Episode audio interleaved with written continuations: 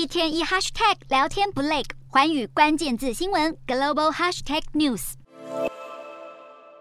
全副武装的士兵从直升机垂降而下。印度与美国军队二十九号在印度和中国争议性边界附近的山区进行高海拔训练联合演习，双方的部队模拟攻坚敌方建筑，进行比试，展现徒手战斗的功夫，还出动嗅探犬演练如何驱赶室内的持枪歹徒。印度国防部表示，本次演习着重于在恶劣地形和气候条件下的监测和山地作战技能，以及伤兵后送和战斗医疗援助，同时也进行人道援助、救灾等相关演练。美印双方从两千年初以来就一直在美国和印度交替进行联合演习，但两国在美国与中国竞争加剧、印度和中国关系不见改善之际，在距离中印边境这么近的地方进行演习，还是格外令人关注。自从二零二零年六月，中国和印度士兵在拉达克地区爆发流血边界冲突，双方关系就陷入低谷。印度总理莫迪和中国国家主席习近平在今年的 G20 峰会上只有短暂的握手交谈，没有举行双边会议，也被外界解读为两国关系还是未能破冰。